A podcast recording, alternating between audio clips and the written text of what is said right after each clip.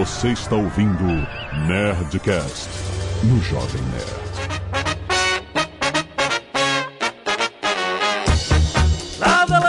Nerds! Aqui é Alexandre Antônio do Jovem Nerd, pronto para chutar algumas bundas. Aqui é Guilherme Briggs e eu sou o infeliz proprietário de um boneco azul psicopata. Cala a boca! Aqui é o Sérgio Cantu e I have a really bad feeling about this. Ah, queria ter roubado essa. Aqui é o Zagal, vou ligar para o Langley.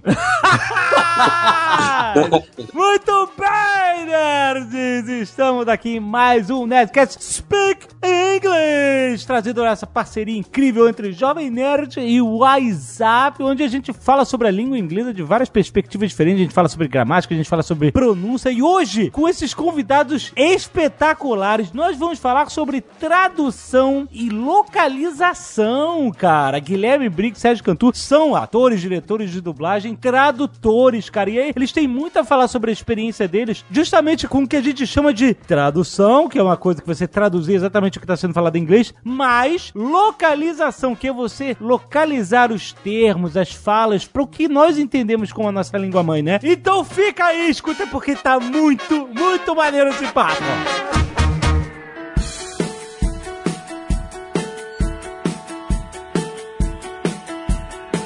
A gente justamente queria começar o papo pra gente definir essa diferença entre tradução e localização e porque assim, antigamente a dublagem era outro universo. Uhum. Não existia localização na dublagem, existia só a tradução, né? E você ouvia esses termos que eram traduções diretas de termos super americanos, como chutar sua bunda, entendeu? Que é kick your ass, vou chutar a sua bunda. Não faz sentido, ninguém fala isso em português, né? Mas isso tá na dublagem dos anos 80 a dar com pau. Tinha que contar com o bom senso dos diretores, dos dubladores, É. falar, pô, isso não tá soando muito bem, vamos deixar um pouco mais natural. Mas nessa época já tinham diretores e dubladores que tinham essa coisa da o Newton da Mata, de naturalidade, de deixar mais soltinho, né, Sérgio? É, e, e ao mesmo tempo, antigamente também tinha alguns programas que tinham um excesso de localização. Uhum. É, traduzindo o nome de lugar, É. sabe, trazendo pra cá. Na Gra- Chaves, que ia pro Guarujá, né? Não era o Guarujá? Pois é. Era era bem equilibrado, sabe? Tinha alguns programas que tentavam localizar o máximo que podiam, enquanto outros era uma tradução quase literal do que tinha no original. Então, eu queria entender, quando vocês fazem um trabalho de tradução, né? Vocês recebem um roteiro. Eu sempre falo, né? A pessoa que faz uma tradução, ela tem que ter um dom da escrita. Ela não pode ser só uma pessoa que entende a língua. Quando uma pessoa traduz um livro, tem que ser um escritor. Porque não tá só mudando, fazendo, sabe, uma, uma alteração de, de língua. Ele tem que entender o contexto e poder passar a mensagem certa, sabe, na, na língua para qual está sendo traduzida, né? Quando que vocês começam um trabalho de tradução, como vocês começam? Vocês fazem primeiro uma passagem de tradução base e depois começam a refinar ou vai direto na... A primeira coisa que eu faço é, é eu assisto o material antes de pegar, de receber o script, eu vejo o vídeo, né, pra tentar entender todo aquele material. No caso, o objetivo é traduzir um filme para que ele seja dublado, é isso. Esse é o objeto do seu trabalho, né? Isso. Então eu assisto primeiro pra entender aquele projeto, qual é, olhando a cara dos personagens, já entendendo como são os personagens. Isso tanto sendo um filme, sendo um episódio de um desenho, de uma série. Primeira coisa é assistir pra entender. De cabo a rabo. É, aí depois tem gente que aí cada um tem uma técnica diferente. Eu gosto de fazer uma primeira tradução só olhando pro script, aí não olhar mais pro vídeo. Eu lembro das piadas do vídeo, lembro como é que era, mas aí eu olho só pro script. Eu faço igual o Sérgio. E aí eu vou fazendo, monto um, um script todo baseado só no script original. Isso, isso Já aí. com algumas observações, por exemplo, Isso. tem um you, e eu não sei se tá falando você ou vocês. Eu só vou descobrir quando eu olhar pra tela, pro vídeo. Hum. Então eu já boto uma observaçãozinha ali que eu tenho que prestar atenção extra ali, porque eu posso ter colocado errado. E aí depois eu abro o vídeo e aí vou fazendo uma revisão cuidadosa pra ver se os termos que eu usei são exatamente o que estão batendo com a imagem e esse tipo de coisa. Mas e quando é só a boquinha falando? É, Você isso é não um- tá vendo nada, fica só aquele diafragma na boca do Optimus Prime lá. e Você É. não sabe pra quem ele tá falando, o que, que ele tá falando, a Isso é um problema e às vezes vai errado pro ar, né? Nossa. Porque É. a gente Fazer, né? tentando imaginar, tentando supor o que que tá acontecendo ali. E é muito comum quando a gente pega um filme assim, da gente errar, por exemplo, isso. Ah, venham por aqui. E só tem um com ele. É. E aí seria um Ah. venha por aqui, mas você imaginou que tinham pelo menos dois guardas com o cara. No Transformers, eu não sei qual deles foi, se foi o 2 ou 3, tinha uma cena com que o Sérgio dublou o Sam Witwick, eu fiz o Optimus Prime, que tinha uma É. cena de um barulho assim, aí de repente o Sam tá falando assim, oh, the tongue, the tongue, the Deton, Deton, a língua, a língua, a língua, a Ah, língua. é. Eu falei, quê? Entendeu? A gente não sabia, a imagem estava fechada. Depois a gente foi descobrir que era a robô, que tinha uma forma humana, que vinha com a língua pra, como se fosse uma espada ali pra pegar o, o Sam. E teve uma, uma, uma coisa também que eu não tava entendendo, o que, que, que o robô tava querendo dizer, e eu, eu tive que ligar pro cara, pro cliente, um cara assessor do Michael Bay, e ele foi muito sincero e falou assim, eu não faço a menor ideia, a gente vai ter que esperar o Mr. Bay decidir. Caraca. Às vezes nem eles sabem, né? Mas isso é muito comum hoje em dia a gente pegar esses projetos que são totalmente fechados. Hum. Mas ainda tem uma coisa: geralmente as últimas versões do projeto ou a última elas já são mais abertas. Então até dá É, tempo é de você corrigir. Por exemplo, você pegou uma versão preliminar 1 de um projeto, vem todo fechado. A preliminar 2, às vezes já abre mais um pouquinho, a P3 mais um pouco, e aí a final vai chegar aberta. É, Só que não dá tempo de você trabalhar na final, porque a final já chega faltando dois dias pro filme ser mixado lá fora. Isso no mundo inteiro, isso é no mundo inteiro. mundo inteiro. Então o que acontece? Você grava nas versões preliminares e aí depois tenta deixar o mínimo de coisa pra corrigir quando chegar uma versão final. E aí é a hora que você vê o filme completo e fica no desespero e tentando catar cada errinho seu e cada coisa que não foi direito pra poder consertar. Olha, é muito bom que um tradutor seja até dublador, porque o dublador já sabe colocar na boca, não só pro sincronismo, ele sabe quais são as frases que funcionam com naturalidade, entendeu? É, ele já sabe como colocar o personagem, o estilo do personagem, ele já percebe, já tem a sensibilidade de ator pra saber que Han Solo não falaria assim. É, Uhum. Desculpa, mas essa forma aqui de falar vai ser muito dura, vai, é como diziam os antigos, o próprio da Mata falava isso, é botar na boca. Tem que botar na boca, você tem que sentir que tá fluindo e que o personagem tá falando ele tá vivo, entendeu? Um ator, um dublador, né, diretor traduzindo é, é- é excelente. Por isso que o Sérgio faz excelentes traduções, que ele é um ator, dublador, diretor, então ele sabe, ele sabe todo né, o, o craft dele ali, então ele manda muito bem. É, eu acho que no nosso caso vocês tinham até falado de ah, você teria que ser um bom escritor também pra ser um tradutor. Eu acho que no caso da dublagem, você ser um ator, é, ou, ou pelo menos conhecer, eu acho que ainda ajuda mais do que ser um bom escritor. Sim. Porque você tem que falar como o personagem falaria, É. sabe? Então, eu acho que nesse caso ajuda mais. E a gente tem um ouvido muito treinado, Alexandre. Assim, a gente, se uma pessoa fala numa dublagem, é, eu como diretor, você acha como diretor também, se fala de uma certa maneira, eu sei quando a pessoa tá, não tá verdadeira, tá falso, entendeu? Bate no ouvido, hum, vamos fazer de outra forma, vamos mudar esse texto aqui. Na mesma hora a gente sente. E traduzindo, a gente sente também. Porque depois, quando a gente tá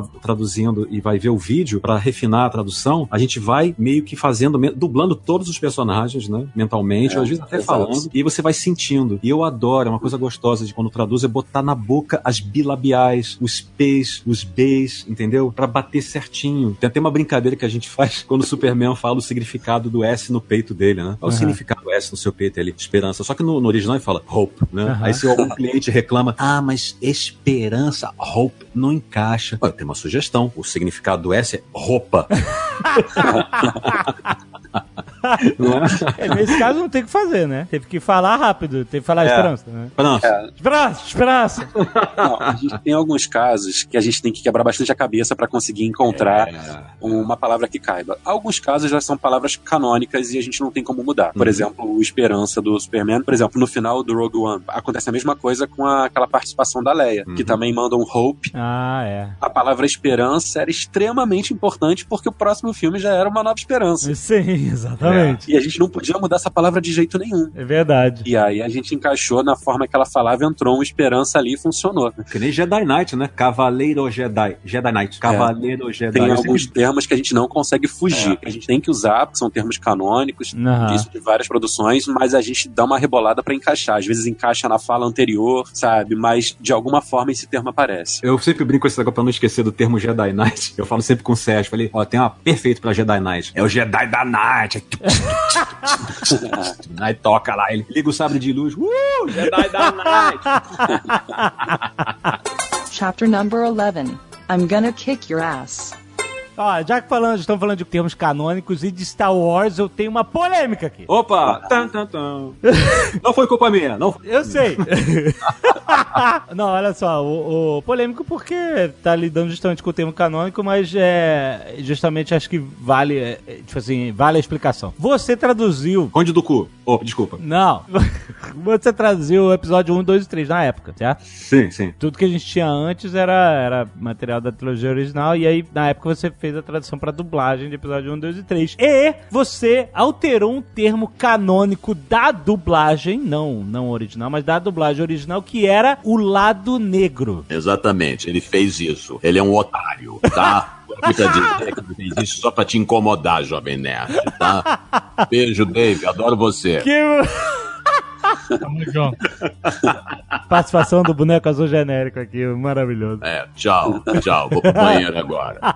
Eu explico, eu explico. Só pra dar o contexto, o termo era clássico da dublagem era lado negro, venha para o lado negro da força, etc. E você mudou para lado sombrio, porque em inglês é dark side, né? Isso, isso. Eles mandavam uma. É só um segundinho, Gui, só pra situar melhor, isso não foi na dublagem dos, dos episódios 1, 2 e 3, isso foi na redublagem em É 97. isso. Do 4, 5, 6. Ah, na redublagem da Special Edition, então, beleza. Isso, 97. Em 97. Então eles pediram, a Lucasfilm mandou uma planilha, eles mandam geralmente em Excel e tudo, com todos os termos, key name phrases, né, essas coisas. E aí é, eles pediram para dar sugestões nos termos mais assim canônicos, né, mais importantes. É, sabre de luz, é sabre de luz mesmo, tá legal, tá bacana. Então do lado do Dark Side eles pediram para a gente dar sugestões. Então além de eu falar, olha, na tradução clássica foi lado negro, eu sugiro também lado sombrio e tem também lado escuro, mas eu não gosto de lado escuro. Aí eles, eu dei a explicação, eu fiz back translation, explicando é, Dark Side, que é coisa das sombras e tudo, Dark Side, o que que era, que seria o, o- lado negro, seria the Black Side. Eu fui explicando isso pra eles. Aham. E aí eu soube que foi o próprio George Lucas que escolheu. Eu falei, não, eu, eu prefiro, e respondeu em inglês, eu prefiro Dark Side, porque não é negro, negro. Não, é, é a pessoa, é como se fosse uma pessoa caminhando num vale e as sombras vão aos poucos tomando. Sombra, eu gosto disso, então Dark Side. Então foi o próprio escritório do George Lucas que escolheu. O lado sombrio, é isso. O lado sombrio. Foi dito pra ele, lado negro, lá, e eu fui explicando pra ele ah, os significados e ele preferiu realmente lado sombrio. E eu gostei ma- também, eu gosto de lado sombrio. Eu não tenho esse apego ao lado negro, de- esse termo. e- Não foi nada de racismo, não. Nada de, de, de cor, de pele. Aham. Não foi nada disso, não. Eles nem em nenhum momento eles falaram, não, the black. Não, não, nada É, tem disso. gente que acha que mudou porque tem que ser Não. politicamente correto. Não tem Não, nada, não, nada. Ver, nada a ver, nada a ver. Eles gostaram, acharam que eles es- escreveram em inglês. Tem a ideia de uma pessoa entrando num vale, numa floresta, bem tolkiana, né? Entrando, vai entrando e as sombras vão tomando, ela vai sendo seduzida. Quando ela se vê, ela tá perdida naquela floresta e virou tipo quase um Gollum, entendeu? É isso, mais ou menos isso. E o Conde do Cu?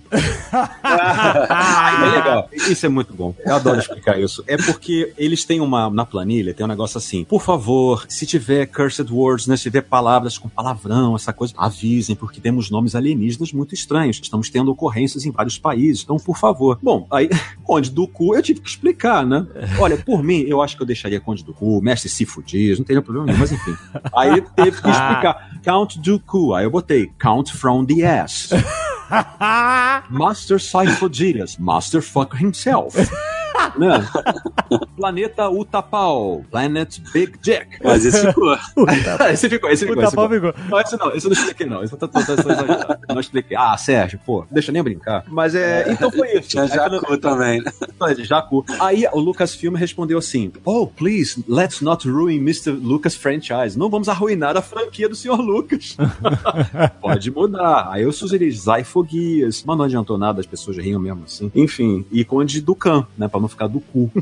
Mas as pessoas sabem qual é a versão em inglês. né? Sabe. Então, É, no sabe. final das contas, eu entendo os lados dos caras de quererem mudar. Eu acho que tem que mudar mesmo, né? Pra não ficar Uhum. zoado. Mas assim, no fundo, todo mundo sabe o que tá acontecendo. Porque- todo mundo não, mas uma grande maioria, né? Mas É hoje eles fazem diferente. Hoje eles mandam essa lista de termos antes deles escolherem o termo oficial em inglês. então Ah, é? Ah, legal. Caraca, que trabalho! Então eles já mandam uma lista, tipo, vejam se algum desses tem problema. Porque se tiver problema em algum país, eles já não usam, entendeu? E aí já, já muda de cara. A gente não precisa ficar fazendo uma nova versão pro termo. No episódio 2 tinha o Capitão Panaca, não lembra? É isso, é. Ficou panás. Eu, eu, eu sempre falo isso, Isso. né? Já falei pra vocês três, que eu acho que tem um brasileiro lá, amigo do George Lucas, que fala, Mr. Lucas, Mr. Lucas, é Captain Caralho. It means power in Brazil. Caralho. Aí, Captain Caralho. Tem o zoeiro lá. Agora, existem outros termos que fazem parte da cultura local. Por exemplo, e aí a gente vai puxar mais a perna do Briggs de novo. É, pô. Como em Homem de Ferro 1, Ah, onde, onde rolou uma, um deslize, mas que eu É. totalmente entendo por quê. Porque é o seguinte, na cultura de filmes americanos, a sede da CIA fica em Langley, né? Langley, é. É, na Virgínia. E na cultura de filmes de espionagem e tal, não sei o que, sempre que se refere à CIA, eles às vezes substituem por Langley. Eles falam de, ah, isso aí tem que ver com Langley. Exato. Né? Porque que é, é onde fica o escritório central, a sede da CIA, né? Então ele tá querendo dizer isso, né? Que nem o cara, sei lá, dizer que tem que ver com Curitiba aí. Liga pra Curitiba! Mas aí, vocês três podem me puxar a orelha agora. Pode puxar, puxa. Não, e aí, aí eu lembro que na vendo do Homem de Ferro dublado, quando tem uma cena da, do Rhodes que tá vendo, né, o Homem de Ferro voando lá com o jato e tal, e aí na dublagem saiu liga pro Langley, pro, para o Langley, como se fosse uma pessoa, né? Cara, eu lembro que eu tava no cinema vendo e aí ele falou isso, eu. Hã? Sabe, um- Peraí, eu queria voltar pra ouvir de novo, só que eu tava no cinema. Ainda bem que não dava pra voltar no cinema. e a gente, ah, rapaz, liga pro Langley, não, porque, né, é porque ele falou em inglês call Langley, né, não tem artigo, né, ele simplesmente fala call Langley, liga, e aí em português você teve que colocar um artigo, É. né, e, e na época você não sabia, né, e passou. Não, eu não sabia, eu sabia e vi, cometi esse erro horroroso. E passou pela revisão, o pessoal da, foi na época da Paramount também não percebeu. E foi. Não, não, mas assim, ah, nada demais. Liga pra Langley, liga pro Langley. Não, não, como eu falei, não existe uma cultura no Brasil de entender que a sede da CIA é em Langley. Então, se o cara fala liga para Langley ou liga pro Langley, whatever. Pra informação, assim, é só pra gente que é nerd e fica catando detalhe nitpick.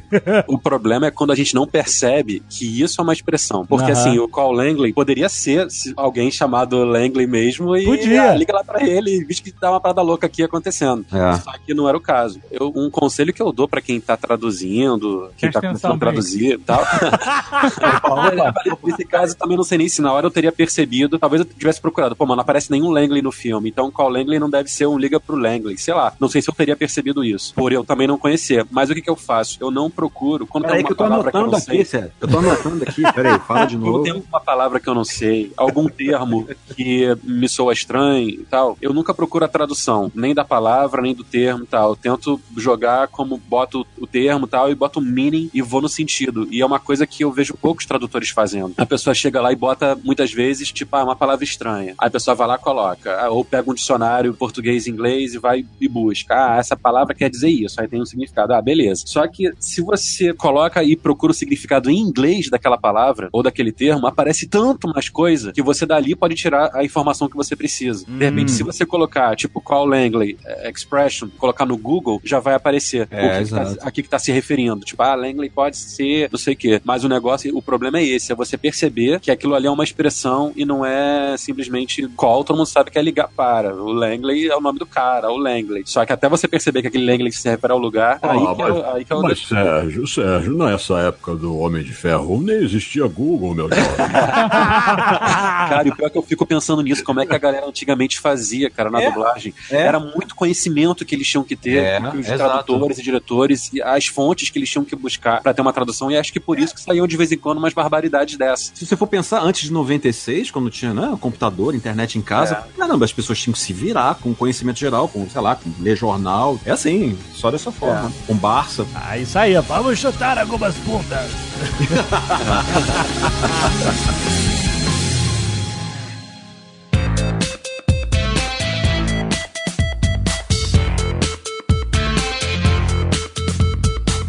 Existe um grande desafio de tradução que é música, né? Tem muitos filmes que são musicais Uhum. como eu já vi em dublagem, às vezes a- o personagem tá cantando uma música que ele tá ouvindo no rádio do carro e tal. E aí eu já vi a dublagem cantar em inglês mesmo, porque a música é. Você não vai traduzir a música clássica, sei lá, a música do David Bowie e tal. O cara tá cantando a música do David Bowie, que todo mundo canta em inglês. É, a música é complicada porque precisa da métrica, né? Exato, mas, mas deixa eu dar um exemplo. O grande, maravilhoso filme da Disney, Encantada. Ah. O Briggs trabalhou na tradução, não trabalhou? Encantada? Não, eu dirigi a dublagem. Você dirigiu a dublagem. É. é muito. Eu lembro bastante da diferença, porque eu vi muito esse filme em inglês e em português, então eu sei bastante a diferença das músicas, né? Porque mus- musical da Disney você A direção musical do Félix Ferrar, que é um cara genial. Então, é muito complexo, né? Porque você às vezes tem que traduzir o que ela quer dizer e traduzir a métrica do som. Como, por exemplo, no Frozen. No Frozen é, é Let It Go, Let It Go. Let It Sim. Go, Let It Go. Então, Let It Go tem um sentido, e em português é livre estou, e que é uma coisa completamente diferente, né?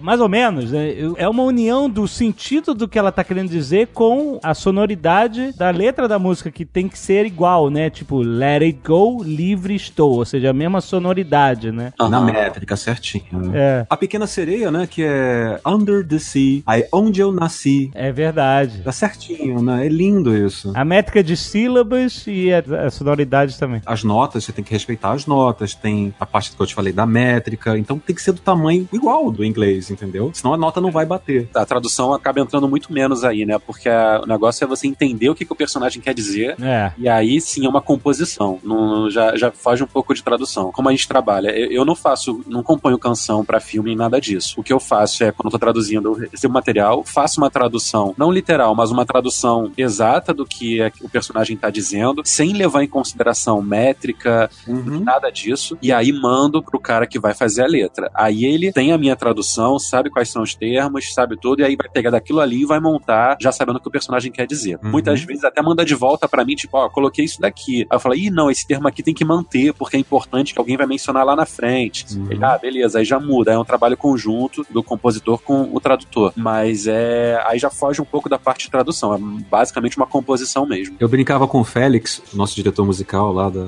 da Delarte, que falei, Félix, mas dá pra encaixar? Os antigos encaixavam em qualquer métrica. Ele, ah, lá vem. É aquela música do Capitão América, do desenho da Marvel, né? O antigo Capitão América, que era When Captain America throw his mighty shield. Olha, aí falei, ah, duvido, como é que é? Falei, Quando o Capitão América joga seu poderoso escudo. eu acho que era mais ou menos assim, entendeu? Mas dá pra encaixar, Félix. Dá. Dá. Chapter number 11. I'm gonna kick your ass. Agora vamos falar de localização, que é quando você é, é meio que uma junção disso, você entender o sentido que está sendo falado e você dizer, cara, esse cara não vai falar kick ass, não é chutar a bunda. Uhum. É outra parada, entendeu? Na nossa ninguém fala isso, vai ficar estranho, né? Como é que você toma essa decisão e dizem aí algumas decisões de localização que vocês tomaram na experiência de vocês e, e como é que foi o processo? Vou falar uma, o Sérgio conhece essa história. Star Trek, do J.J. Abrams, que tinham expressões que o supervisor americano, ele não queria aceitar. Por exemplo, ele fala, ah, é, throw me under the bus, que é me jogar pra baixo do ônibus. Ah, sim. Peraí, peraí. O termo throw me under the bus é meio que. É tipo você abandonar a pessoa, né? Tipo, abandonar. é Tipo assim. Botar o da pessoa na reta. Botar a culpa, ei, botar o teu na reta, é exatamente. É, exatamente. Eu, eu expliquei, eu coloquei exatamente isso, né? Colocar a culpa pra cima de mim e tudo, ele não, não conseguiu entender, enfim. Mas aí como é que ficou? Ficou Eu jogando acho que foi isso. É, jogou, é, você colocou a culpa em mim. Foi uma coisa assim. Não, não foi debaixo do ônibus, não. Ah, tá, tá. O outro foi That's the Last Straw, que eu falei, olha, é tipo o fim da picada ou então é a gota d'água. É gota d'água, é isso. Né? Isso foi a gota d'água. É, uma, fra- é uma, uma conversa entre o Scott e acho que o Capitão Kirk, que ele fala, That was the last straw. Aí ele fala, qual foi a primeira? Né? Aí eu falei assim, isso aqui é, é- é- foi a gota d'água. Capitão, essa nave é uma goteira de problemas. Fica pingando problema em tudo que é lugar. Aí o americano falou, não, não, não, não, não, não, não. Na Enterprise não tem goteira. não, não, não, não, não, por favor. Né? Ele falou em inglês, né? Falou, por favor, não tem goteira. Eu falei, Price tem água assim. Não, é, é- é avançada. Não tem mais essa. é- o quê? Não tem mais água? Claro que tem. Você vai, por favor, na minutagem, no rolo 3, na minutagem, papapá, você vai ver o Sr. Scott sendo teletransportado pra dentro de um tubo de água e o Kirk vai lá, trululup, abre e o Scott cai. Você vai ver que tem água ali. Aí ele viu, ele, oh, I see. Eu falei, é. Aí ficou, essa nave é uma goteira de problemas. E foi, passou. Mas às vezes a gente tem que lutar pra gente colocar É. a nossa adaptação. Mas é engraçado que você nem precisava colocar o termo de água real pra dizer que é uma goteira de problemas, porque é um, é um sentido figurado se é uma goteira de problemas. É lógico. É, mas o, o- o supervisor lá era chato. era complicado. Cara, eu lembro de uma adaptação que eu tive que fazer, que assim, eu não tava nem traduzindo isso, era, foi no, no Big Bang Theory. Ele eu faz o Sheldon, você dubla o Sheldon. Cara, Nossa, que loucura que deve ser isso. E assim, antigamente, a gente, principalmente nas primeiras temporadas, a gente, a- o episódio passava primeiro lá fora, ou até passava já aqui, na Warner e tal, e depois a gente dublava. É agora que a gente tem dublado até antes da exibição lá fora. Aham. Mas antigamente a gente dublava depois, aí eu assisti o episódio, aí eu lembro que teve um episódio que era o Sheldon e a Penny no carro, brincando, fazendo um jogo lá da tabela periódica, em que ele falava, ele falava, ah, vou fazer um jogo, eu vou falar um, um elemento, e aí você tem que falar um elemento que começa com a letra que termina o elemento que eu falar. E a gente vai fazer isso, fazendo isso até um, até um dos dois perder. No que eu vi aquilo, eu falei, caraca, ferrou. Nossa, mãe. Porque, e aí eu peguei a tabela periódica, comecei a olhar os elementos todos e falando, pô, E o Sérgio é químico, tá? isso, químico também. é. E aí eu olhando, e aqui no, no Brasil, quase todos os elementos terminam com O. Falei, então vai acabar a brincadeira, rápido. Vai falar, isso aqui é oxigênio. Ah, pronto, acabou. Aí eu falei, bom, que- que- como é que a gente vai resolver aqui? Aí eu fui, falei com o estúdio, eu falei, gente, então, já vi que vai ter um problema no próximo episódio, vou tentar resolver antes de chegar no estúdio. Aí eu falei com a tradutora, perguntei como ela tinha feito, ela falou assim, ah, ainda não cheguei nessa parte, não resolvi. Eu falei, não, então pega, vou, vou pensar com você. Peguei a tabela periódica, aí olhando, aí eu pensei, cara, de repente a gente não precisa falar o nome do elemento, a gente pode falar o símbolo do elemento porque a gente tem muito mais variedade. É. Só que também tem que falar de uma forma que também chegue no mesmo beco sem saída que chega na brincadeira na, Uhum. na, na hora, né? Que difícil, Sérgio. Pois é, aí eu fui pensando, pensando, pensando e consegui fazer um caminho que chegava, acabava com o U, que eram aqueles últimos elementos da tabela periódica, que é U, N, U, não sei o quê. E aí eu fui conseguir, e a gente conseguiu resolver aquilo. Deu um trabalho pra fazer aquilo, pra ser exatamente na, na- na quantidade certa, o número certo de conexões e tal. Aham. E quem assiste nem, nem se liga que a gente fez alguma coisa diferente. E aí muda totalmente. Se você pegar o inglês, botar uma legenda e ouvir o nosso, nossa, totalmente diferente. Os elementos que eu falo são totalmente diferentes do que tá no original. Aham. Mas, assim, quem tá ouvindo só o original faz todo sentido, tem toda uma conexão ali. Maneiro. É um, um trabalhinho de cão ali. Aí, isso também puxa a dificuldade que você justamente escreveu que a gente chama de wordplay, né? Que é, é quando você Aham. tem uma, uma brincadeira, uma piada que resulta de uma figura de linguagem que só funciona em inglês ou em qualquer outra. Hum, Né? E, e aí, como é que você vai traduzir? Porque eu já vi isso. Já vi traduzirem de forma diferente pra darem outro sentido e já virem, tipo, ligarem o. Sabe, foda-se, não vou traduzir. Falou, tipo assim, a, a piada se perdeu. Entendeu?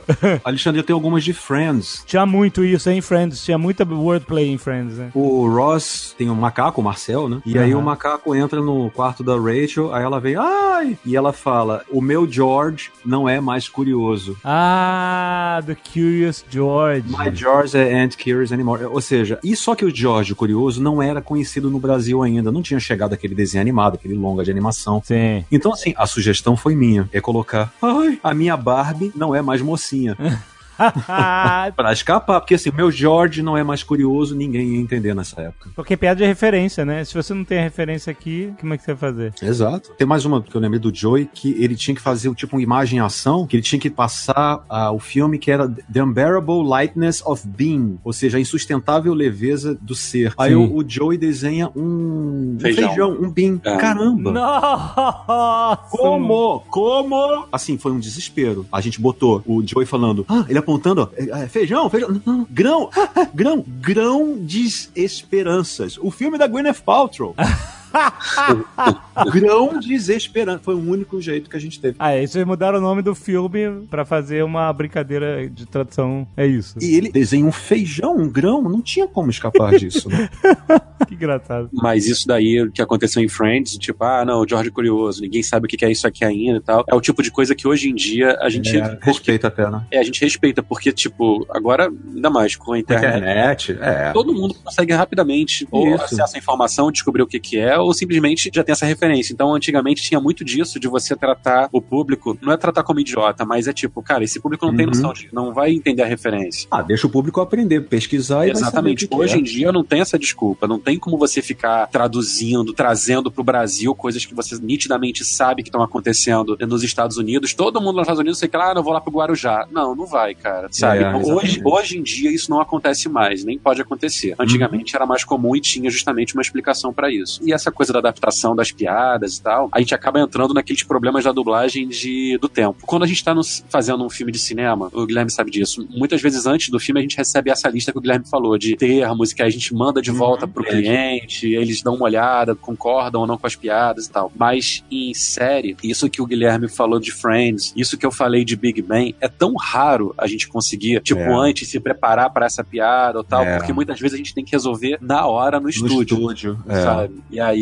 muitas vezes, ou perde a piada, ou usa um recurso do tipo, ah, não sei o que, não sei o que, porque em inglês é assim, sabe? Então, é uma saída feia, mas também acontece. E, infelizmente, não dá mesmo pra pegar todas. Eu lembro de, uma, de um filme dos irmãos Marx, que o Groucho Marx fala na dublagem: Ah, a flash, game a flash, game a flash. Tava no escuro, né? E aí o Arpo dá pra ele um bife. Caramba, é flash de, de dar, dar uma lanterna, né? Aí na dublagem botou assim: Não, não, isso aqui é flash, flash em, em inglês. Eu- eu- você me deu um bife, quer dizer steak. Não, flash de carne, isso aqui. Ele explica. Caraca!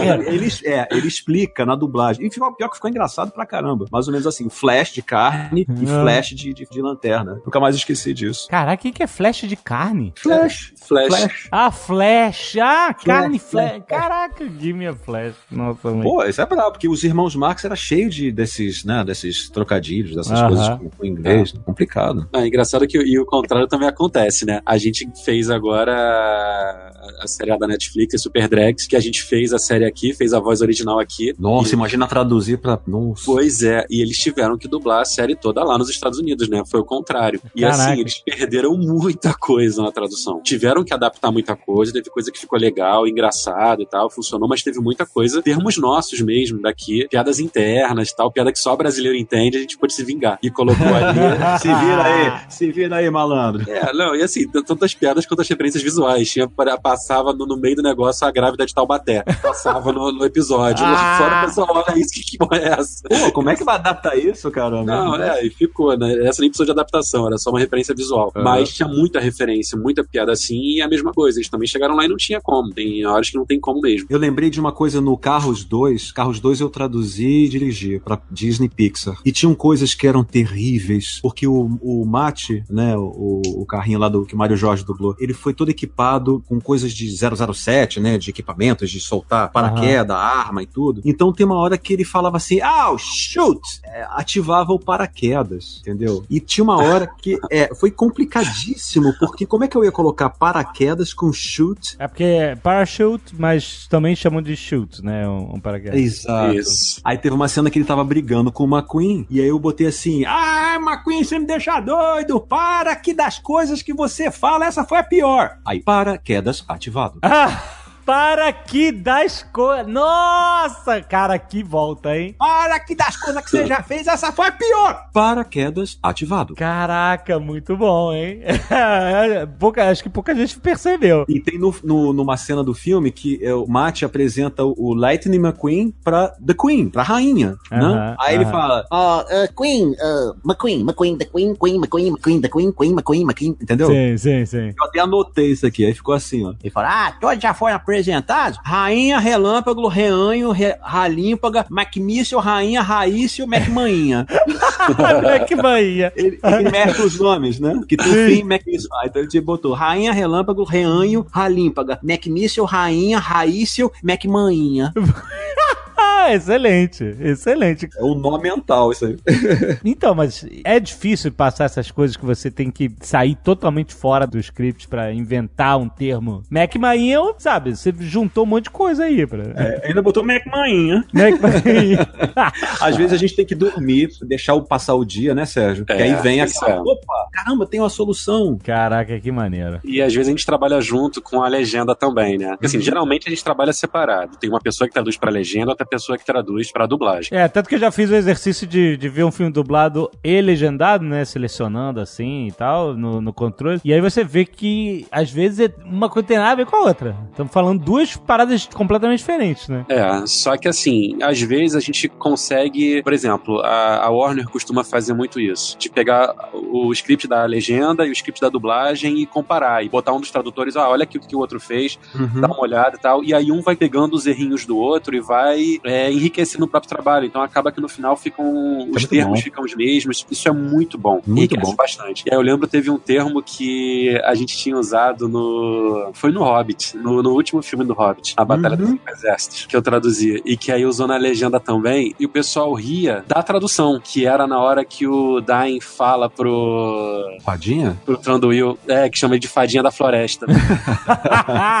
Fadinha da floresta. E no original ele fala até, ele, ele até manda um Woodland Sprite. Aham. Que assim, até tem um sentido parecido, mas não era bem o Fadinha, né? O Sprite, o Fadinha seria mais um Fairy ou alguma coisa assim. É. E aí, quando a gente tava traduzindo, eu achei que cabia a, a zoação, sabe? Ficou ótimo. E a gente colocou, pô, aí eu botei, o Guilherme gostou também e tal, e a tradutora da legenda gostou, adorou e também usou. Eu lembro até que a gente até, a gente até assistiu junto, não sei se vocês lembram na Comic Con, que teve a, a pré desse, a gente se controlar viu, e eu lembro que nessa hora, no, no Fadinha, o pessoal ria, e aí eu sentia que não tava rindo do Woodland Sprite, tava rindo do Fadinha da Floresta. Tem, claro que tava. Foi ótimo. tá, de vez em quando acontece isso da gente combinar e eu acho que enriquece pra caramba. Maneiríssimo. Não sei se já falaram disso, mas, cara, a tradução pra legenda, a tradução pra dublagem, elas são, por natureza, muito diferentes, né? Porque a Uhum. tradução pra legenda, ela tem que, enfim, ela tem que muitas vezes resumir, tem que É. caber ali, ela tem menos liberdade pra fazer adaptações, porque a pessoa tá ouvindo o material original. Sim. Tal. E a pra dublagem é muito mais uma localização mesmo. É você fazer parecer que aquele cara tá falando a sua língua. É normal elas não combinarem, mas quando você consegue pelo menos esses termos, assim, os principais, pô, fica muito legal. No Batman Lego, tinha uma frase do Batman que ele falava: computador, leve o Alfred, o Robin, divisa da cidade, na, no restaurante de tacos e tamales, não sei lá o que. Eu, falei, eu comecei a olhar aquilo, aí eu olhei pra gerente da Warner, né, supervisora também, a Márcia Sandy, que é um amor de pessoa. Aí eu olhei, Márcia, tá um chatinho isso aqui, pode mudar isso aqui? Ela, ai meu Deus, vamos lá. Aí eu falei, ô Duda, Duda Ribeiro, que é o dublador do Batman. Anota aí, meu filho. Coloca assim: computador, leva eles até a barraquinha do Duda. Ele pode? Bota, bota aí, barraquinha. O nome do dublador é Duda. Do Duda. E serve pra eles um pastelzinho quente e um caldinho de cana. Ele fala caldinho, caldinho de cana. Caramba. o original é engraçado. Ah, leva eles pra comerem tamales e tacos e pode servir, sei lá, perigo. Sim, sim. Mas também no contexto de quem vive nos Estados Unidos e tem essa. Isso. É que eu falo, dublador, Sérgio sabe, dublador é, é assim, é bandido. Se você deixar, a gente, uop, a gente rouba. Tanto que, né, Sérgio, no próprio Batman Lego eu botei um dublador, que é o nosso querido amigo e irmão Fernando Mendonça, que é o diretor, né, da, da- das Super Drags e tudo, pra imitar o, o Agnaldo Timóteo. A gente botou ele. Ô, menino! No meio do Batman Lego. Oh, meu Deus! É um monstro. Apareceu um monstro, ele tinha uma cara meio assim. Aí eu falei, olha, menino, o que, que você quer, menino? Olha, menino. Aí a gente botou lá meio. É porque é o tipo de produção que cabe a esse tipo de adaptação e, e até enriquece, né? É, o, o Rafinha Bastos escreveu no Twitter: um maluco botou o Agnaldo Timóteo no meio do Batman Lego. Quem é essa pessoa? Você. é, o Nando também, pô. O Nando é um terrível. Não, mas, mas de que, assim, a ideia não veio na tradução ou veio, veio na hora da- de falar? Isso não é nem tradução, isso até. Isso é- foi na hora da. que o, o monstro parecia de um jeito meio assim, meio Agnaldo Timóteo. Aí eu olhei pro Nando, o Nando, o Nando olhou pra mim, aí ele. Vai, Nando, manda Agnaldo Timóteo. meu Deus! Ou como a gente, muitas vezes, ah, eu vou falar isso, não sei se tem muito a ver com o tema, é, tem dubladores que fazem parte da confraria do Ai Ai. O Ai quê? Ai é aquele velho da uva, aquele. Pederneiras, mostra estas mais de mesa aqui, Pederneiras. Aqui, É o choque, né? É. Bota isso em vários filmes. Eu, Nando Mendonça, Rodrigo Oliveira, é o Manolo. A gente bota, quando o personagem reage, a gente. Compraria do Aya. É, a gente É bota. quase o Wilhelm Scream da dublagem. É, esse, exatamente. Eu tentei botar no Han Solo, mas o Sérgio não deixou. Enfim. Já, pô. Ah, não, não demais, né?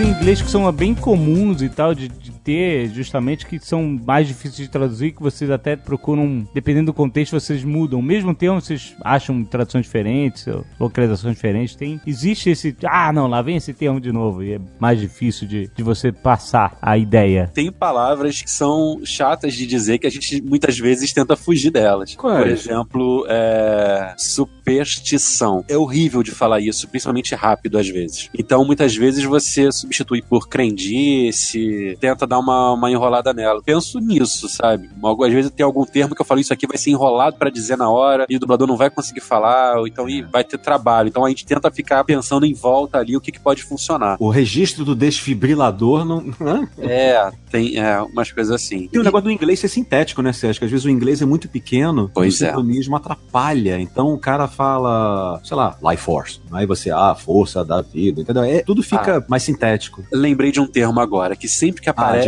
eu fico tipo, puta, né, de novo. Que é quando alguém grita, incoming! Ah, sim. incoming! E aí, cara, pode significar tanta coisa. É, Geralmente é. eles vão levar, tem algum míssil vindo na direção, Isso. qualquer coisa assim, tem que ficar olhando e tentando encaixar na boca, aí às vezes num cuidado funciona, ah, ou, ou então, de repente, vocês já estão esperando alguma coisa da porra, não tá chegando, alguma coisa assim. Mas esse é um que quando tem um incoming, putz, é aquele que depende totalmente da situação, do que tá acontecendo. Não dá pra sair colocando, tipo, ah, isso aqui provavelmente é isso. Uhum. Dificilmente dá. Aham, aham. Tem um termo parecido com o incoming que é o fire in a hole. Ih, fogo no Fire in a buraco. hole! Fogo no buraco! Fogo no buraco. E aí, é fogo no buraco mesmo? Hum, Não, né? A gente, Não, não. Mas aí, aí é outro que vai depender da situação, do que tá acontecendo. Vai explodir! Aí, tipo isso. Aí você pode mandar um cuidado aí embaixo, alguma coisa assim. Aham. É. Isso aí a gente fala como alguém falaria aqui no Brasil, sabe? É fogo no buraco. É isso, é essas situações, essas frases assim, a gente fica totalmente dependente do que tá acontecendo na cena, Uhum. na imagem, só pela frase original a gente fica muito no escuro. Por isso que não, não dá pra traduzir só no script, é isso. Você tem que ver o contexto mesmo. Exatamente. Não, Não, isso, não, isso não. não existe de jeito nenhum. Aham. Eu sempre falo com o Sérgio, falei, ó, esse tradutor aí não viu o vídeo, né? Que às vezes o tradutor Ah. sempre percebe quando o cara não viu o vídeo. Sim. Sérgio, conta aquela história do The Last Jedi também, né? Que vocês não sabiam. Que se, se eram vários Jedi, que a gente não. Às vezes você não sabe o Yu, você não sabe se é você ou vocês também, né? Isso atrapalha pra caramba, né? Ah, é. Não, mas aí, é, no fim, não, a gente não, não foi a gente que resolveu isso, né? Foram eles, né? Foram eles lá, eles já deram pra gente o título do filme. Depois a gente até viu que não, não era muito isso, mas acho que na França escolheram primeiro os últimos Jedi. Não, rolou isso, porque The Last Jedi em inglês pode ser tanto no singular quanto no plural. É, eu acho que foi na, eu acho que foi na França primeiro. Se eu não me engano, aqui no Brasil o estagiário errou, hein?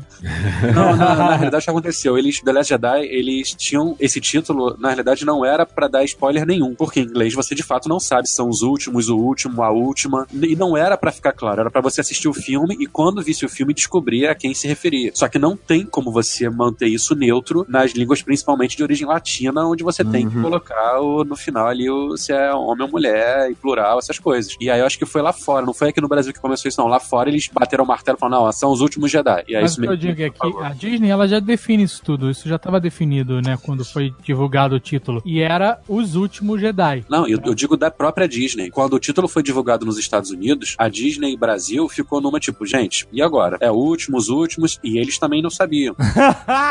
Caraca. Porque o próprio diretor não passou para pro mundo inteiro um briefing do que, que era a que se referia o título, porque não era pra passar mesmo. Só que todo mundo tinha o dever de casa de localizar aquilo de alguma forma. Por isso que eu falei com o Guilherme, isso aí não foi nem, nem passou pela gente. Isso aí foi lá na Disney, alto escalão lá mesmo, e aí foi alguém da Disney, alto escalão lá, de, lá da Europa, eu acho que foi a França, mas não tenho certeza, que definiu que eram os últimos Jedi, e o resto do mundo seguiu, não, então beleza, vocês traduziram assim, a gente vai traduzir assim também, e aí a Disney já chegou com isso pra gente, ó, o título do filme é esse, porque, enfim, fizeram dessa forma lá. Depois eu até li que o diretor falava, gente, não, não era pra ter definido, era pra ficar no ar mesmo. Pô, mas como é que vai ficar no ar? A língua tem que falar, né? Uma coisa ou outra.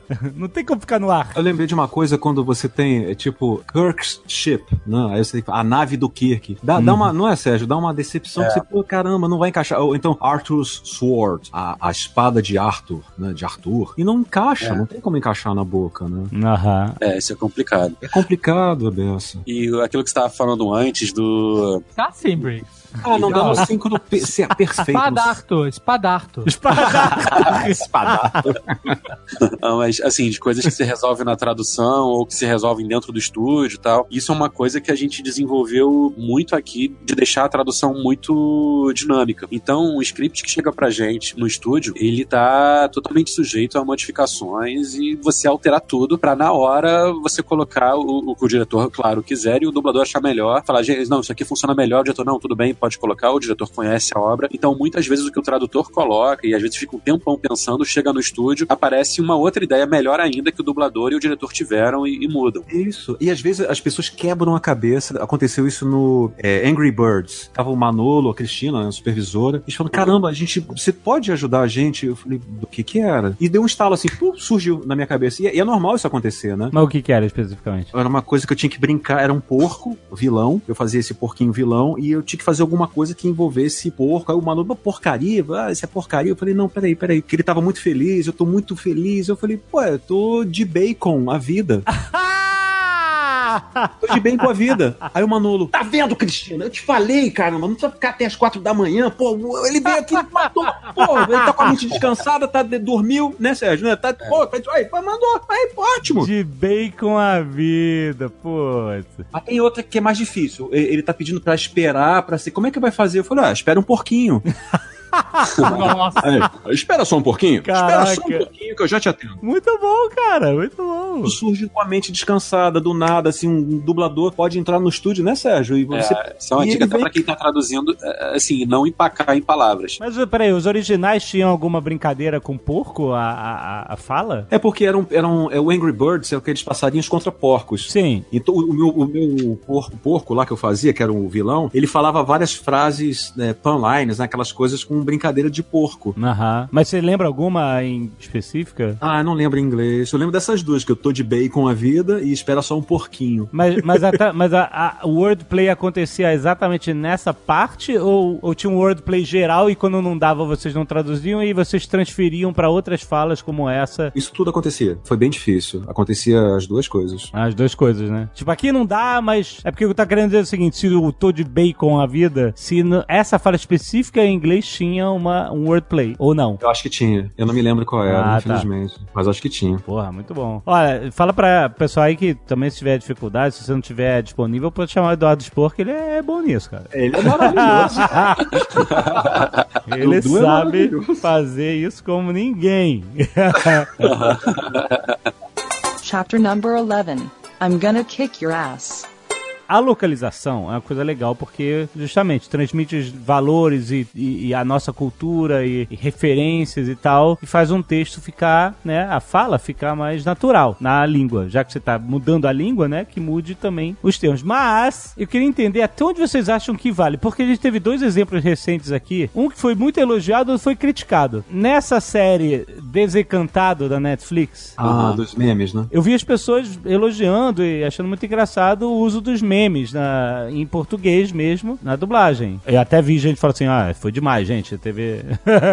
Mas eu vi gente, um monte de gente rindo, fazendo edição, sabe, de todos os momentos e botando compilados e publicando e todo mundo achando mó graça e tal. Ao mesmo tempo, a gente viu isso acontecer agora na série do Doctor Who, que foi justamente criticado pra caramba. Eu, inclusive, fui no Twitter. Vocês devem ter visto que eu fui no Twitter. Eu, eu não costumo fazer isso, mas eu não aguentei. E porque tinha piada falando, chamando o cara de Boulos e de Bolsonaro e tal, não sei o que, tipo assim. Palmeirinha, E né? Palmeirinha, tá. Se óculos são da, é da Palmeirinha ou é da Hebe Camargo? Exato, né? Aí eu pergunto, aí quando teve esses dois casos bem específicos e opostos, na- até na reação das pessoas, eu pergunto assim, o que, que será que definiu que um foi muito ruim e o outro foi muito bom? Você vê dessa forma ou você acha que tudo foi muito ruim? Não, eu, eu vejo dessa forma. Eu acho que o tipo de produção define até onde você pode ir com a adaptação. Concordo com o Sérgio. também. Que é o caso, por exemplo, do, do Lego Batman, que é totalmente comédia, nonsense, que permite esse tipo de coisa, que é o caso do Desencanto. Você aí, aí tem a ver com o feeling do diretor também. Eu, eu não assisti o Desencanto todo. Eu vi só um episódio, pouco, mas eu acabei não vendo tudo e não, não dá pra eu opinar. Eu não sei se exageraram. Eu, eu vi Sei. muita coisa, quase tudo. Acho, não lembro se eu cheguei a assistir até o final, mas eu vi muita coisa e, e eu gostei bastante. Uhum. Eu acho que eles. Não, não achei exagerado, não. Achei que. Você gostou? Ah. Gostei. Eu achei que que funcionou bem, sabe? Pra esse tipo de produção. O diretor é um cara muito inteligente, um cara muito criativo, que é o- é Felipe Drummond, que é até neto do Orlando Drummond, é um cara assim de boa sensibilidade, um cara. Né, É, eu gostei engraçado. bastante do Ah, resultado. que bom, que bom. O Doctor Who eu já não admito, porque assim, é, desculpa. No- inclusive fizeram uma coisa, ah, é do Rockefeller, aí botaram, ah, é o, é o Ike Batista. Ah, é o Silvio Santos, mas. Oi, desculpa. A, a doutora jamais falaria isso. Jamais. Hebe Camargo, é, fazer esse tipo de brincadeirinha, eu jamais colocaria na dublagem. E ainda teve um outro erro horroroso, que isso foi dublado em Miami. Ficou péssima a dublagem. Ele botou a Doctor e não botou doutora. Doctor. Ficou, ah, eu sou a Doctor. Poxa, não traduziu, né? É doutora, agora ela é doutora, né? É doutor ou doutora? Mas como é que era antes? Tinha um histórico de chamar de Doctor? Não, do- doutor, doutor. Sempre foi doutor. Doutor. Aí virou doutora? É, doutora. Doctor, não, né? Então eu acho que assim, tem que ter o feeling do diretor de saber se o tipo de produção que cabe essa localização. Quando, Uhum. por exemplo, num, num lugar que não existe. Por exemplo, é esse do, do Desencanto. Ah, Tá até no Shrek mesmo, que o, o burro fala da- do arbusto que parece Fafá de Belém, sabe? Você consegue colocar coisas assim porque aquelas pessoas ali naquele lugar, elas não têm um, referências próprias, né? Você pode misturar, pode brincar, pode trazer coisas de fora. Quando você tá falando de uma coisa que é situada nos Estados Unidos, ou é situada em Londres, ou é situada em algum lugar, É, você não acredita que como o. você- é, não tem como você botar uma referência de alguma coisa brasileira no que o cara tá falando É como dos Estados Unidos. como o Alexandre fala, da suspensão da descrença, né? Eu, não, É. eu não acredito que o doutor vai falar isso, da Hebe Camargo. Eu não acredito, eu não, não, não cola, entendeu? É. Eu entendi essa coisa do. Depende exatamente do, do contexto da produção, né? Porque eu lembro que eu ri muito vendo o Percy Jackson dublado, o primeiro filme, que o, o Hades era um cara e parecia o Zé Ramalho. E aí tá na dublagem isso, né? Eles fazem uma referência, né? Você tá essa pegada Zé Ramalho aí, entendeu? E o cara parecia o Zé Ramalho, porque o cara literalmente parecia o Zé Ramalho. Isso, eu não sei como é que era o texto em inglês, mas sabe, ele certamente não tava comparando o cara com um músico, qualquer coisa assim, né? É, depende É, do não. filme, depende do projeto. Ah, Aquatim, aquele desenho do Adult Swim. Claro. É, aquele é extremamente escrachado. Então teve, tem um episódio que eu botei assim. É, Ah, eu comprei essa, essa quentinha aqui na padaria da, da Rua Uruguai com a Conde Bonfim. Mercadão de Madureira. eu botei de sacanagem, porque é muito zoado, é muito avacalhado, entendeu? E quando você decide fazer um negócio totalmente louco, tipo isso, tipo fricazoide, sabe? Tipo uma coisa que, ah, não, o cara não falou nada parecido com isso e eu vou fazer. Qual é o fator decisivo, entendeu? A vontade de querer fazer. o, o cliente. autorização do cliente. No caso, o fricazoide não existia autorização. e aí eu falei, ah, eu vou soltar, eu vou soltar, eu preciso. Então eu avacalhei bastante, brinquei bastante. E foi uma, era uma época diferente, né? Você não tinha como mandar e-mail pro cliente. Né? Era pombo correio? Não, como é que era, sério? era muito tempo atrás, 94. Eu dava material pelo correio, as fitas. É, exatamente. Pegava tudo pelo correio, entregador e tal. E não tinha aquela coisa de- que tem hoje de você, ah, a gente faz, aí vai mixar lá fora, aí o, o cliente, aí o, o cara o executivo dá uma olhada no que você fez e pede pra ouvir, o que, entender o que, que era a tradução, o que, que você colocou, manda fazer de novo. Antigamente É. não tinha nada disso. Não tinha nada disso. Tanto que passou até um fricazoide falando, é, e ele tá todo borrado, ia no rabo. Eu falo isso. né? Ponte baixa, todos para o chão. E o, e o, e o, ca- o cabelo nosso tá todo borrado, ia no rabo. Falo rabo. E no tem um episódio que um personagem fala sacanagem. Falei, Porra, você me prendeu? Sacanagem. sacanagem, num desenho da Warner de 94. É outra época. Chapter number 11. I'm gonna kick your ass.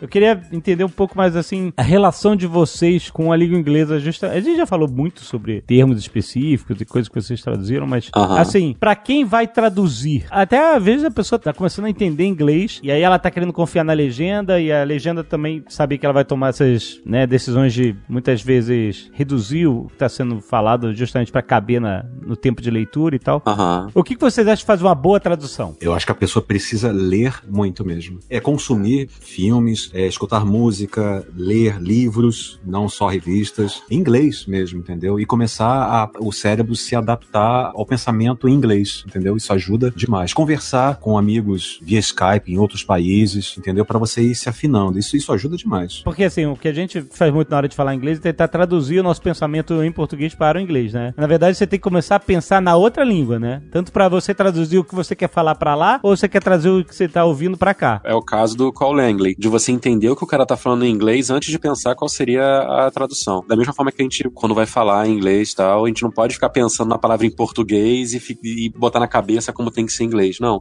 É isso aí. O pensamento tem que ser contínuo. Então, é a mesma coisa. Você tá traduzindo alguma coisa, ah, aquela frase lá, ah, nossa, essa frase tá estranha. Você não tem que tentar converter ela pro português pra tentar entender. Você tem que entender o que que ele tá querendo dizer em inglês. Sim. Depois que você entendeu em inglês, ah, então era isso, aí sim você consegue transportar pra cá. E aí sim, você, foi o que o Guilherme falou, você tem que ter muita cultura, tem que consumir muita coisa, tem que ler bastante, você tem que ter vocabulário também em português pra você poder expressar isso. Perfeito. Mas a, a compreensão em inglês do material original é, é fundamental. É, perfeito. Tem até um negócio, não sei se vale a pena dizer, que você tinha falado desse negócio do inglês e tal, que, assim, teve alguns trabalhos que eu peguei como diretor que o fato de eu saber inglês, de eu conseguir me comunicar em inglês foi essencial. Inclusive, a gente já viajou, né, Gui, algumas vezes pra assistir filme lá fora, pra conversar com o diretor. A É... gente conheceu o J.J. Abrams, né? A gente conheceu o J.J. Abrams. Olha é. aí. A gente foi assistir o episódio 7. A gente viu meio que, sei lá, uns três meses antes de todo mundo, né? Nossa, mãe do céu.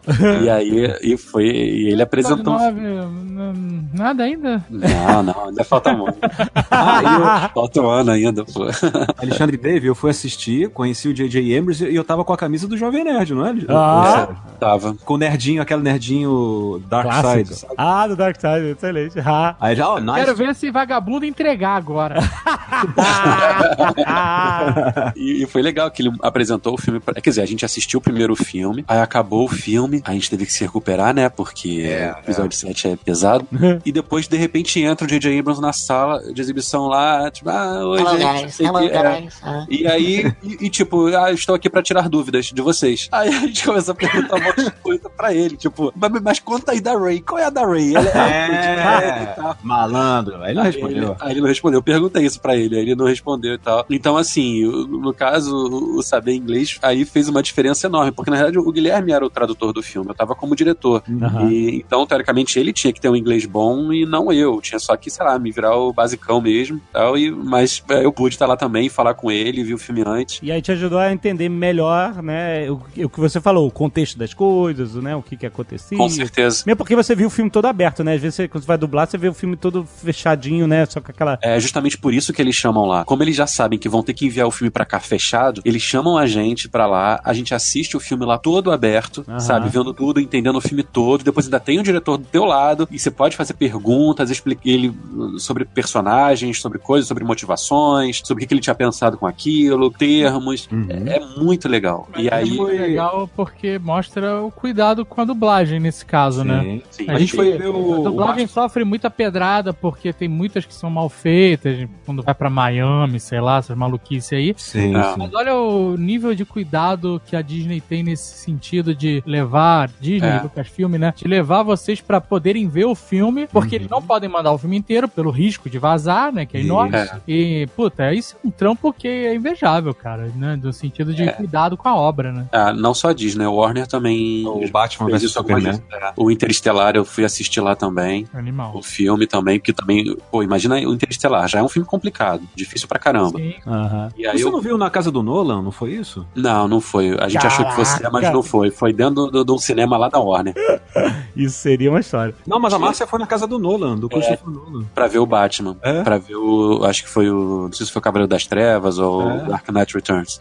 Muito legal. E, mas foi dentro da Warner. E o, o legal do Interestelar é que, assim, o, o filme é difícil pra caramba, né? E aí, quando eu assisti, tava lá um executivo da Warner, que era responsável pela parte da América Latina, e tava o diretor do filme do México. E nós três assistimos o filme, junto de várias pessoas de outros países, e depois esse cara foi deixar a gente em casa. E tava ele, o cara do México, e eles falaram, a gente não entendeu nada. Aí eu, sério? Aí ele falou, é, não, nossa, não entendi nada, como assim? O tempo passou diferente, mas não sei o quê. Aí, nisso eu tive aula de Relatividade? física de, com relatividade na, na faculdade. Mas eles não sabiam relatividade? Não, e aí eu comecei a explicar relatividade em inglês pra eles, sabe? É para os dois entenderem porque não tinha entendido o filme. Então eu comecei a explicar o básico pra eles, tá? Falando da, da gravidade, que distorce, não sei o quê. Então por isso o tempo era diferente, por causa da gravidade no lugar e tal, a proximidade da estrela, isso aqui, aí eles começaram, ah, tá, tá, então uma experiência louca também, e aí esse foi, eu lembro que foi um dos grandes desafios que eu tive de conseguir explicar pros caras em inglês um conceito que eu só tinha aprendido na faculdade e que era a mesma coisa, não dava tempo de ficar pensando na tradução da coisa, era tentar deixar fluir o melhor possível. Agora É. me veio a imagem do Homer Simpson de carro falando assim, nerd! É, Os caras ficaram surpresos, tipo, como assim você sabe isso? Não, eu não sei. Nerd. Aula disso na faculdade. Eu, "Ah, você não fez faculdade de cinema? Eu falei, não, não fiz, eu fiz de química. Tinha que servir pra alguma coisa.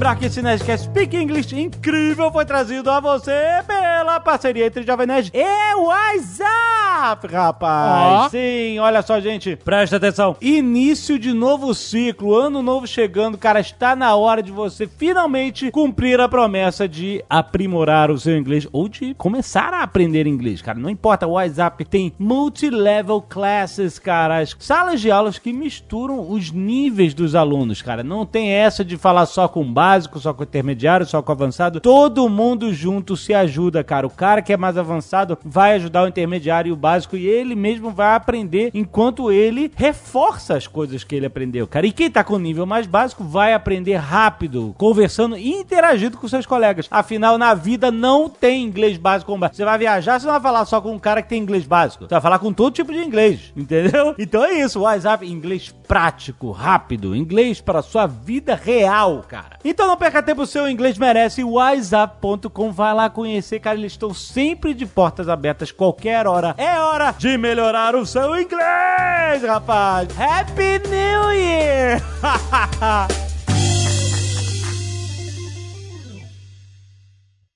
Este Nerdcast foi editado por Radiofobia, podcast e multimídia.